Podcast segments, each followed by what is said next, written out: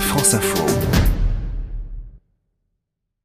La clôture officielle euh, des listes ce soir pour les européennes. L'élection a lieu le 26 mai en France. Bonjour Émilie Gautreau. Bonjour Victor, bonjour à tous. Alors pas si simple de constituer euh, ces listes pour les partis. Expliquez-nous les règles en la matière. Premier point, pourquoi les formations politiques ont-elles jusqu'à ce soir pour déposer leur liste? Eh bien parce que les déclarations de candidature devaient être reçues à partir du cinquième lundi qui précède le scrutin et jusqu'au quatrième vendredi avant l'élection. Donc entre le mardi 23 avril, puisque le lundi 22 était férié, et le vendredi 3 mai ce soir 18h. Alors quelles sont les règles à respecter pour être candidat déjà? Il faut être citoyen français ou ressortissant euh, de l'Union européenne, avoir au moins 18 ans, jouir de tous ses droits civils et politiques et n'exercer aucune fonction ou mandat incompatible avec celui de député européen.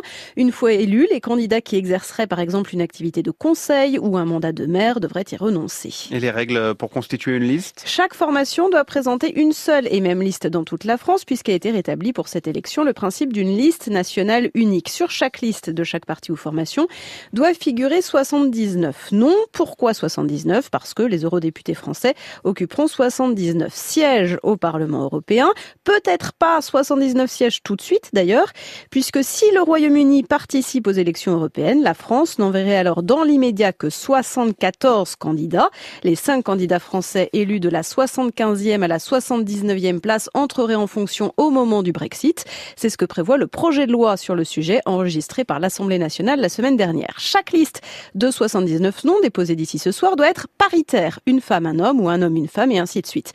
C'est au candidat tête de liste ou à une personne qu'il mandate de déposer la liste au ministère de l'Intérieur. Aucune candidature ne peut être retirée une fois les listes déposées. Et après ce soir 18h, que va-t-il se passer? Les listes complètes de candidats vont être publiées demain au journal officiel dans l'ordre où elles ont été déposées. Elles seront annoncées lundi prochain par le ministère de l'Intérieur.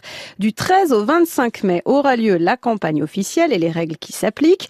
L'ordre d'attribution des emplacements d'affichage, l'ordre aussi dans lequel les bulletins seront disposés sur la table de votre bureau de vote. Cet ordre sera tiré au sort ce soir à 20h.